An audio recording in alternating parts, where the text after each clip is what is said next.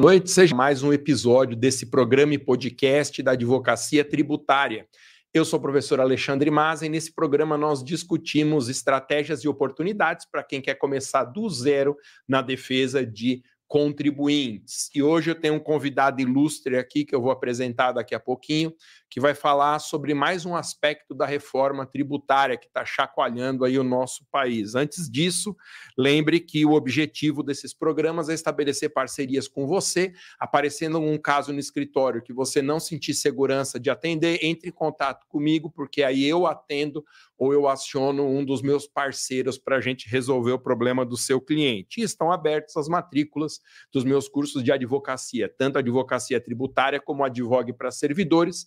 O vídeo explicativo sobre os dois cursos você encontra num link que está abaixo da descrição aqui desse vídeo ou na minha bio do Instagram. Então hoje nós vamos receber um tributarista ilustre, que é o professor Carlos Navarro ele é advogado aqui em São Paulo, ele é professor de instituições de pós-graduação, especialmente a Fundação Getúlio Vargas, aqui de São Paulo, e é sócio de um grande escritório de tributário aqui na capital, que é o Galvão Vilani Navarro, Zandiacomo e Bardella Advogados. E a minha história com o Carlos é antiga, porque lá nos idos de 2007, 2008, eu tinha uma turma de assistentes nos cursos preparatórios para a OAB, era uma turma de altíssimo nível e o Carlos já despontava nesse grupo e agora está voando na advocacia. Carlos, muito obrigado por você nos atender aqui, falar um pouquinho sobre a reforma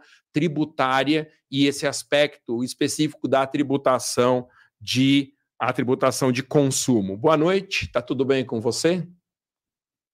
Boa noite, Maza. Um prazer estar aqui com você, encontrá-lo depois de tanto tempo. Legal. O Carlos, a primeira pergunta é de ordem um pouco mais geral. A gente colocou como tema da conversa de hoje tributação sobre o consumo. Mas a pergunta que eu te faço é: por que mexer na tributação sobre o consumo? Pois é, tributação de consumo é uma tributação muito eficiente, se arrecada muito com o consumo e se arrecada muito porque é, é chamada de tributação indireta. O que, que é tributar indiretamente? É você não exigir daquele que está é, sendo tributado, que sofre o ônus da tributação, que recolha lá uma guia né, do tributo. Então, nesse tipo de tributação indireta, é o vendedor, o lojista, por exemplo, que está é, pagando o tributo sobre o consumo que está sendo efetuado lá por qualquer um de nós. E essa é uma tributação, portanto, que a gente não enxerga, né? ela não dói no nosso bolso. A gente vai lá, compra um celular, paga ali X mil reais nesse celular, boa parte disso é tributo, mas não dói no nosso bolso, diferente de pagar um, um boleto ali do IPTU ou de pagar o imposto de renda né, no, nos meses ali de abril. Então, esse tipo de tributação é fundamental para ser eficiente, arrecadar muito dinheiro, tem um potencial arrecadatório muito grande. E aí o Brasil, então, tenta modificar um pouco o seu sistema. Há quase 35 anos a gente vem tentando fazer esse tipo de reforma, que agora parece estar bem encaminhada. É, é isso aí.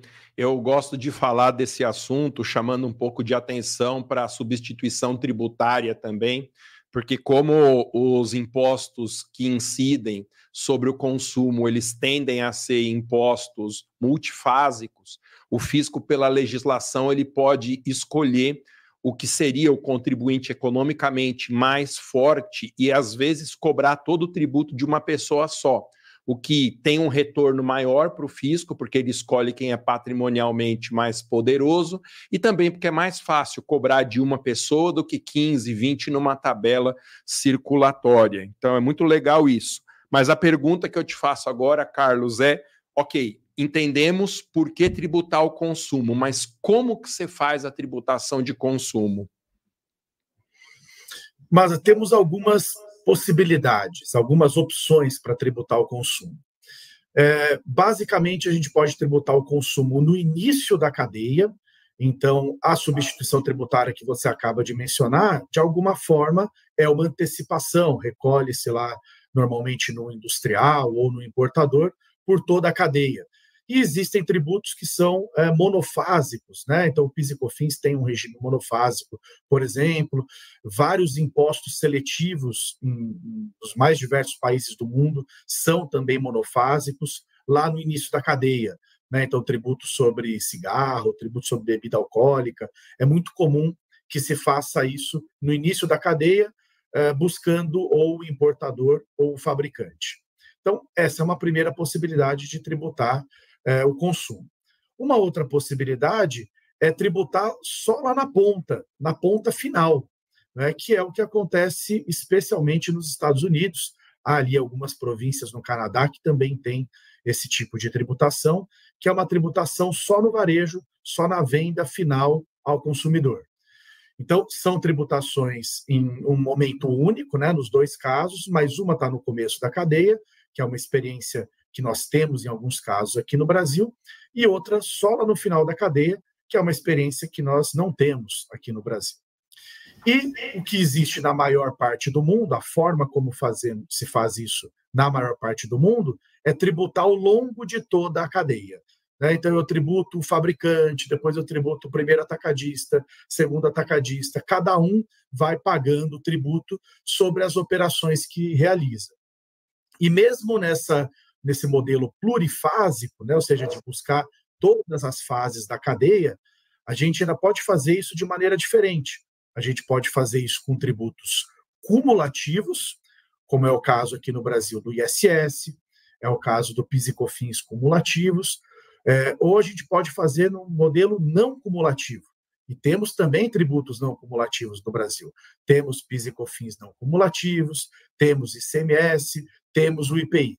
Então, são várias as possibilidades de tributar o consumo, e eu diria que no Brasil a gente tem, em maior ou menor, menor grau, praticamente todas, menos essa tributação exclusiva de varejo, é, só essa venda na ponta, que aí o grande exemplo realmente no mundo é, são os Estados Unidos.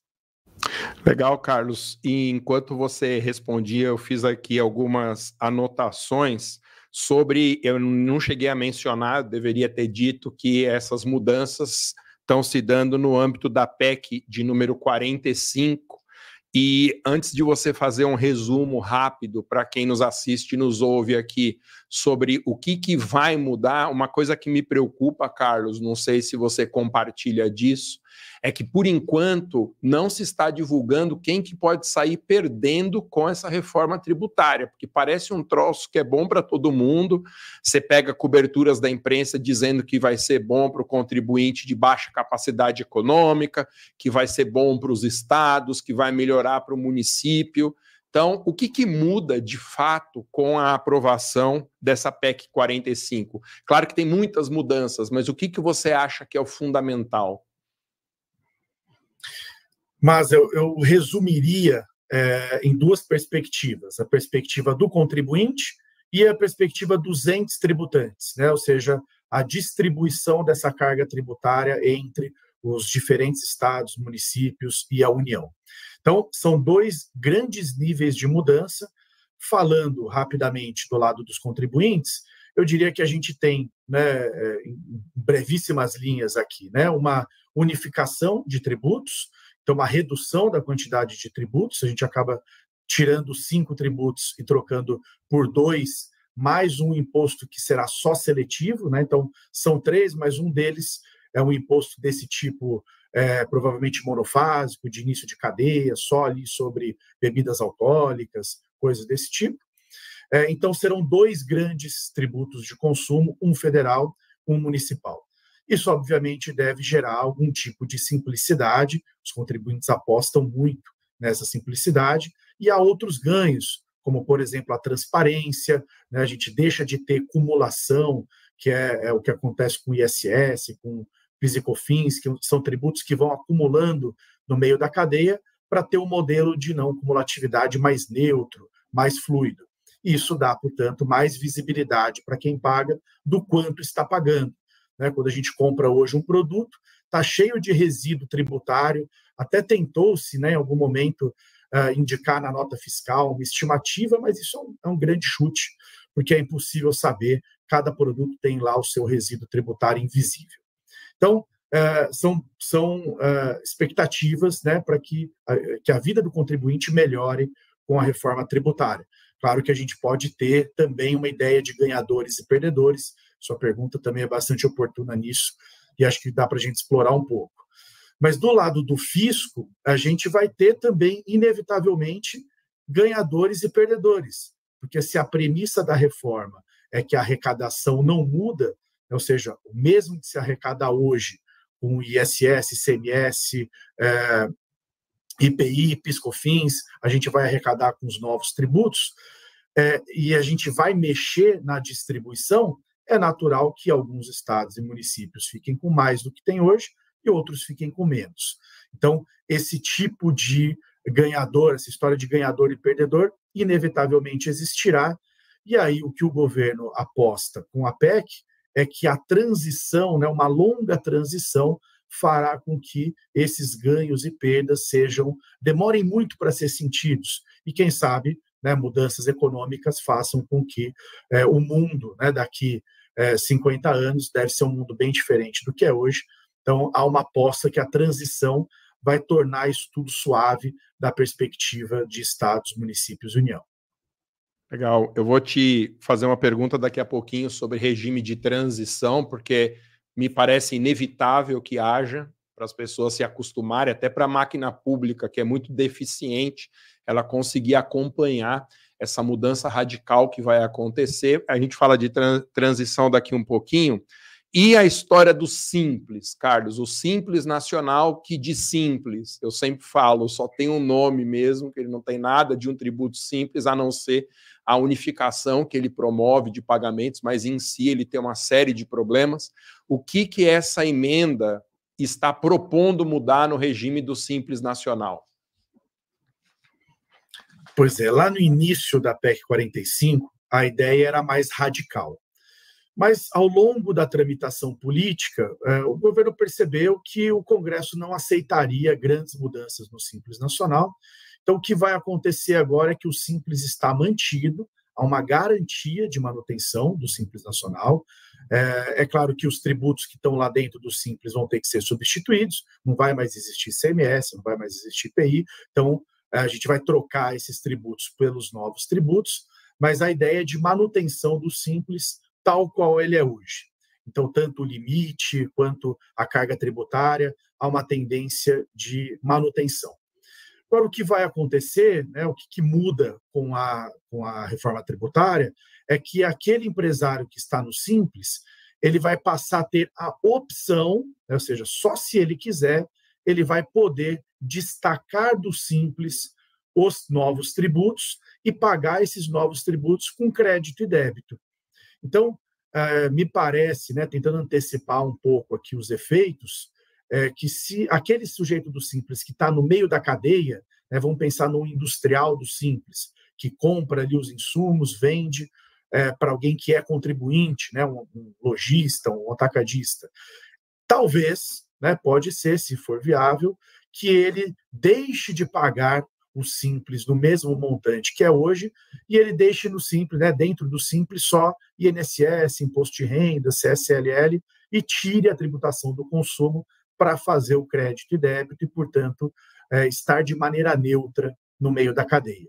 Então, essa opção me parece uma boa ideia, é interessante, e a tendência é que haja uma diferença entre aquele que é o simples de meio de cadeia e aquele que é o simples lá no final da cadeia. Né? Então, o cabeleireiro, é, mesmo o advogado, pode ser que para ele ainda faça sentido pagar o simples como é hoje, porque ele não vai dar crédito, eventualmente, para o seu cliente. Né? Pensamos aqui num, num advogado que faz direito de família, né, que trabalha com divórcio, ele não dá crédito, o cliente dele é uma pessoa física.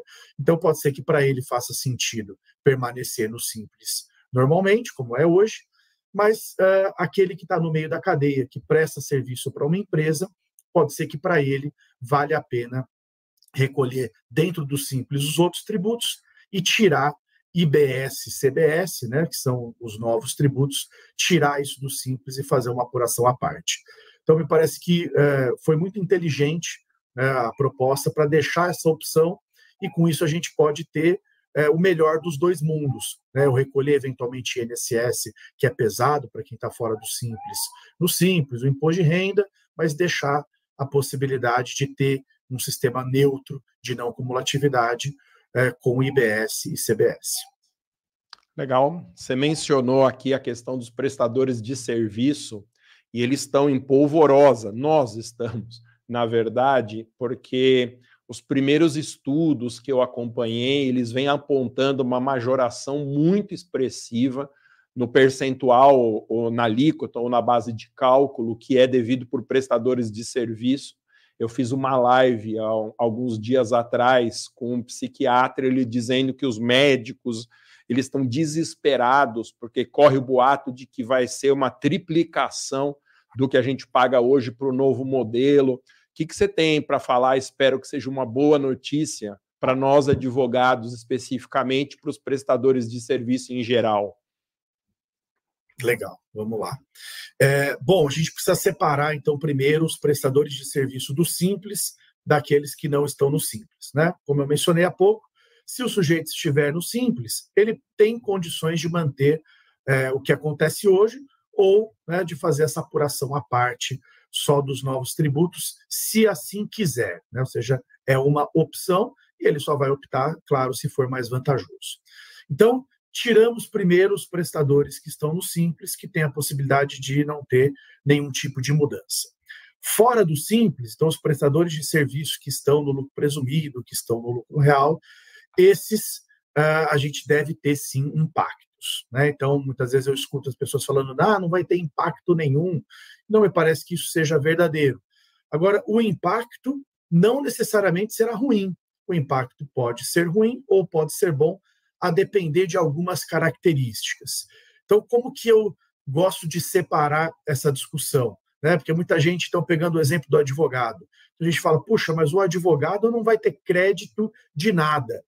É verdade, os créditos são muito poucos. Ah, um pouco de energia elétrica, internet, né? De vez em quando tem que trocar ali o computador, tem um serviço de TI ou de marketing, não tem mais muita coisa, contabilidade, e é isso. Né? As despesas de um escritório de advocacia são despesas muito limitadas, portanto, não é o crédito né, que ele vai passar a ter que vai fazer alguma diferença. Esse crédito tende a ser muito pequeno. O que vai fazer grande diferença é para quem esse escritório de advocacia está trabalhando. Quem é o cliente do escritório? Se o cliente do escritório for uma pessoa jurídica, uma empresa, então se eu faço lá uma advocacia tributária para um cliente que é uma empresa, a, a reforma vai melhorar a situação, tem uma tendência de melhora. Por quê? Porque hoje eu tenho uma carga tributária baixa, eu tenho lá no meu escritório, por exemplo, que está é, tá no lucro presumido e, portanto, tem PIS e COFINS de 3,65. Eu pago lá 3,65, o ISS vai depender de cada município, alguns municípios são de uma forma, outros de outra, mas é uma tributação relativamente baixa. Se eu saio, só que eu não dou nenhum crédito para o meu cliente, ou seja, se eu cobro 100 reais de honorários, isso custa para o meu cliente 100 reais de honorários. Amanhã, no novo modelo, eu vou pagar muito mais, então, eu saio de uma alíquota ali, vamos dizer, de, de é, menos de 10 para uma alíquota talvez de 25, 27, só que o meu cliente vai passar a ter crédito disso. Então, aquele advogado que tem clientes empresas, há uma tendência de melhora, então ele vai poder reduzir, inclusive, o custo para os seus clientes. É Como eu disse, meu cliente hoje paga 100 e não tem crédito nenhum, amanhã, eventualmente, ele vai pagar mais mas vai ter, vai ter um custo de 90, por exemplo, de 95. Então, existe uma perspectiva importante de melhora se o seu cliente é pessoa jurídica. Agora, se o seu cliente é pessoa física, não. Então, há nichos da advocacia que tendem a sofrer mais. O advogado de família, que eu mencionei há pouco, o advogado é, criminal. Né? Então, há nichos da advocacia que atuam predominantemente com pessoas físicas, com indivíduos. E, portanto, nesse caso, o indivíduo não vai ter crédito e a gente tende sim a ter um, um aumento né, no, no, valor dos honorários, de duas uma, né? Ou ele aumenta o valor dos honorários para manter o seu ganho, ou ele ganha menos se ele é, se ele não conseguir repassar né, os honorários. Então, é, a gente precisa separar as coisas. E há, claro, os escritórios que têm os dois clientes, uma parte empresa, uma parte é, pessoa física, me parece que deve ser né, a maioria, e aí, nesse caso, talvez haja, né, haja algum tipo de ajuste. Eu aumento um pouco aqui, diminuo um pouco ali, para conseguir manter os meus ganhos. Então, a reforma não será neutra para prestadores de serviço, ela vai ter impacto sim, e esse impacto, como eu disse, pode ser positivo ou negativo. E aí vem o seu exemplo, né, Masa? Pô, os médicos, porque médico não presta serviço para a empresa, salvo casos muito raros, lá o médico do clube, coisas muito é, raras, o médico presta serviço para pessoas. E aí? Né, e a consulta médica? A PEC previu Uh, redução na, na, tributação dos serviços médicos, tá? Então, é, médicos, escola, né? Escola também, a escola só tem alunos que são pessoas físicas e, e, já fica uma preocupação, a escola do meu filho vai ficar muito mais cara, então a PEC também foi sensível e trouxe ali a possibilidade de redução de alíquota para a educação. Então, setores de educação, setores de saúde devem ter uma carga menor, justamente para compensar o fato de que o cliente é predominantemente pessoa física e há, sim, essa tendência de, de aumento no caso de quem cobra de pessoa física. Legal, para quem está chegando agora, estou batendo um papo aqui com um ultra especialista, um advogado aqui de São Paulo, doutor Carlos Navarro, que está falando sobre alguns aspectos da reforma. O tema da reforma é muito amplo, então a gente traçou uma moldura aqui do impacto da reforma sobre consumo. E esse último tema que ele abordou é um tema muito importante para a gente, o que, que muda para prestadores de serviço. E aí, Carlos, uma outra pergunta, e essa ela é muito justa de ser feita. E banco? Eu ouço muita gente falar que banco não perde nunca. A única vez que eu vi banco perder foi no Pix, mas já estão pensando aí em fazer um modelo diferente. O que, que você acha? Vai ser neutra a reforma para bancos? Vai ser melhor para eles? O que está desenhado por enquanto na história da PEC? É, mas banco é um problema na tributação do consumo no mundo inteiro, isso não é só no Brasil porque isso encarece o próprio crédito. Né? Então, se o banco paga muito imposto de consumo, lembrando, imposto de consumo é um imposto indireto. Então, o banco está pagando, mas quem sofre é, né, o, o ônus dessa tributação é aquele que contrata o banco. Né? Então, é aquele que vai lá tomar dinheiro, seja né, um indivíduo, seja uma empresa que vai buscar crédito para suas operações. Então, o banco é sempre problemático. Né? Se a gente tributa muito o banco com tributação de consumo, o que o banco inevitavelmente faz é repassar isso no preço e encarece, portanto, o acesso ao crédito. Que já é um problema brasileiro. Né? O Brasil já tem um crédito dos mais caros, se não o mais caro do mundo. Então, é, o crédito bancário, né, o acesso aqui a, a dinheiro no Brasil já é algo muito caro. Então, a, a, reforma traz sim uma previsão né, de, de ter um tributa, uma tributação diferenciada para bancos, mas não me parece que isso é um benefício para os bancos. Né? O banco sempre vai ter gente precisando de dinheiro que vai ter que tomar dinheiro do banco. Então, o benefício de eventual tributação diferenciada para os bancos é justamente para aquele que é usuário e que vai né, contratar uh, o banco. Então, de novo, né, é o que falamos lá no começo da nossa conversa, tributação indireta. Quem paga o imposto é o banco, mas quem sofre o ônus é aquele que é, lida, que contrata o banco. Então, uh, não, a reforma não me parece que ela não foi feita pensando em beneficiar bancos. Né? A ideia definitivamente não é essa. A ideia é a gente identificar dentro daquilo que o banco recebe, né, então dos seus clientes, correntistas e tudo mais, como fazer essa tributação. Tá? Então, nenhum país do mundo que tem a IVA tributa ao banco, por exemplo, a uma alíquota de 25% sobre tudo que o banco ganha, porque senão, na prática, eu estou encarecendo é, em 25% o acesso ao crédito. Então, o que o mundo faz é tributar tarifas, né, as tarifas bancárias, e o spread bancário, né, a diferença desse custo do dinheiro que o banco ganha, tributar os dois, mas de maneira é, menor, né, com algum modelo diferenciado e a PEC prevê isso para o Brasil. É muito provável que a gente se espelhe no que acontece, especialmente nos IVAs europeus, e traga alguma coisa parecida com o que existe na Europa. Mas, de novo, não para beneficiar os bancos em si, mas aquele que precisa acessar o serviço bancário. Legal, esse esclarecimento é importante porque as fontes que eu tinha ouvido até então tinham uma visão um pouco de teoria da conspiração, que a reforma teria sido impulsionada pelos bancos, tal, mas na verdade não é isso. Gente, para não ocupar o Carlos por muito mais tempo, eu vou juntar duas perguntas numa só, Carlos, e você responde do jeito que você achar melhor. A questão da tramitação da PEC, porque também a reforma está longe de ter sido aprovada. Ela foi aprovada na Câmara, mas tem um caminho inteiro para seguir no Senado. Então, primeira, as, primeiro aspecto dessa pergunta, como que você espera que seja a tramitação no Senado? E você já desenhou um pouco aqui a sua resposta, mas se quiser falar um pouco mais na sequência sobre o regime de transição, qual que é a sua expectativa, se vai ter mesmo regime de transição e como que é esse regime na prática? Legal.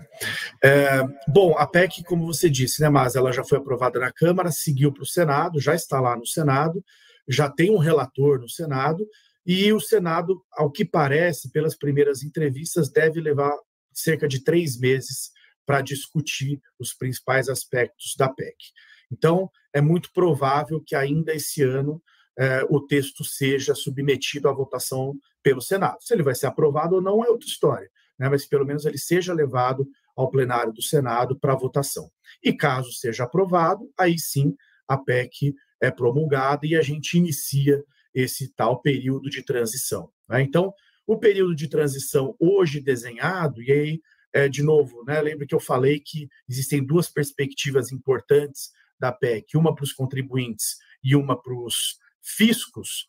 É, a transição também foi pensada dessa, olhando esses dois essas duas perspectivas. Então, existe uma transição para os contribuintes, e me parece importante que exista para que eles possam se adaptar, e existe uma outra transição para os entes, né, para que a gente não tenha uh, uma situação de que, de repente, o orçamento daquele município, daquele estado, caia drasticamente, uh, ou, por outro lado, uh, aumente de maneira muito rápida e de uma vez.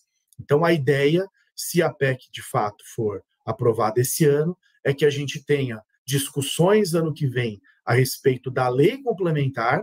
Então, haverá uma lei complementar para dar mais detalhes sobre o desenho do tributo. Essa lei, inclusive, vai instituir o tributo na sua, na sua é, feição subnacional, que é o IBS. Então, a gente tem a CBS federal e o IBS, que junta, então, né, eh, estados e municípios. E é, a gente vai precisar de uma lei complementar para instituir né? ou seja, uma lei nacional que institui pra, o imposto para todos os estados e todos os municípios. A gente não vai ter aquele monte de lei de ISS como tem hoje, ou as 27 leis de ICMS instituindo cada qual o ICMS no seu território. Vai ser uma lei complementar única. Então, ano que vem será destinado a essa discussão né, sobre lei complementar. E aí, mais um ponto parece inteligente na PEC é que essa transição ela começa com uma alíquota teste.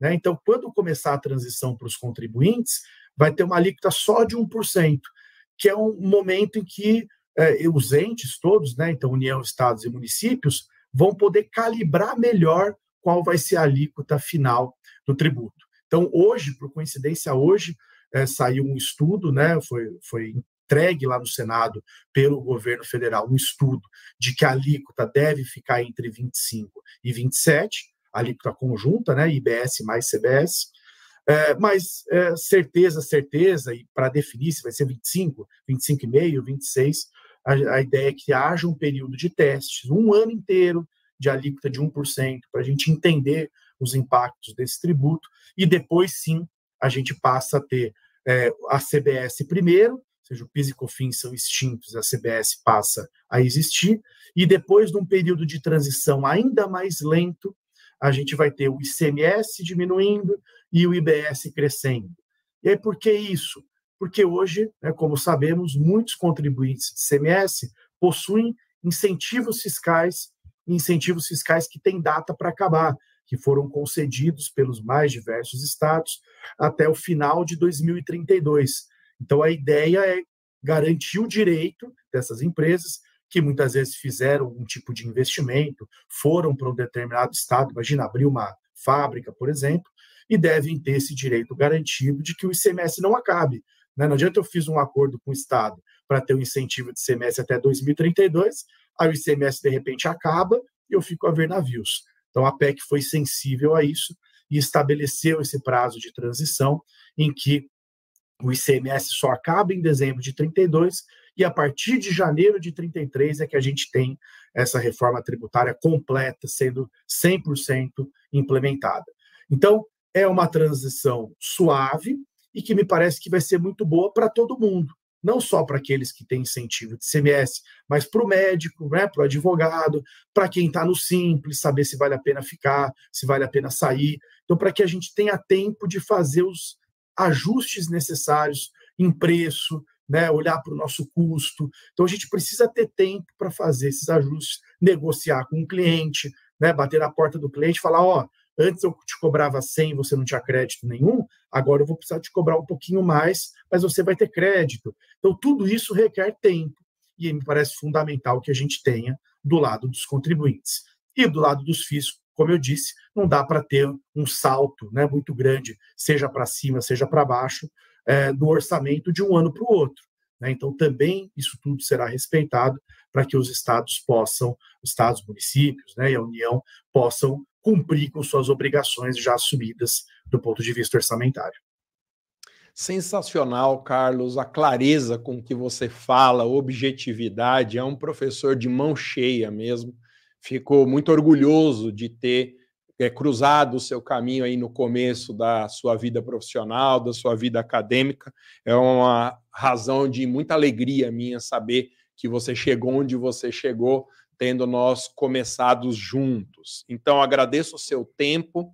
Gente, falamos aqui com o professor Carlos Navarro, ele é advogado tributarista em São Paulo, professor da Fundação Getúlio Vargas e sócio do escritório Galvão Vilani Navarro, Zandiacomo e Bardella. Quem tiver perguntas ou precisar do contato do professor Carlos, mande uma mensagem direta para mim no Instagram que eu encaminho imediatamente. Carlos, obrigado pelo seu tempo, pela sua disponibilidade. E, mais uma vez, obrigado por esclarecer de forma tão objetiva as dúvidas que a gente tem sobre a reforma. Muito obrigado, Maza. Um prazer enorme estar com você novamente, cara. Uma boa noite a todos.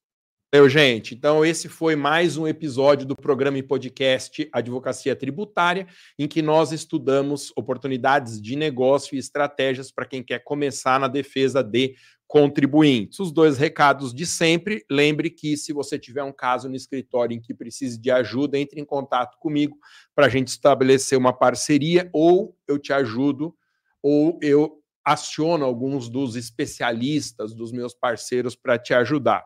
E quem se interessar nos cursos de advocacia tributária, advogue para servidores da minha escola, as matrículas estão abertas. Tem o link aqui embaixo na descrição desse vídeo ou na minha bio do Instagram. Valeu, gente. Boa noite. Obrigado, pessoal do Lopes, mais uma vez, que deu show aqui. Até a próxima.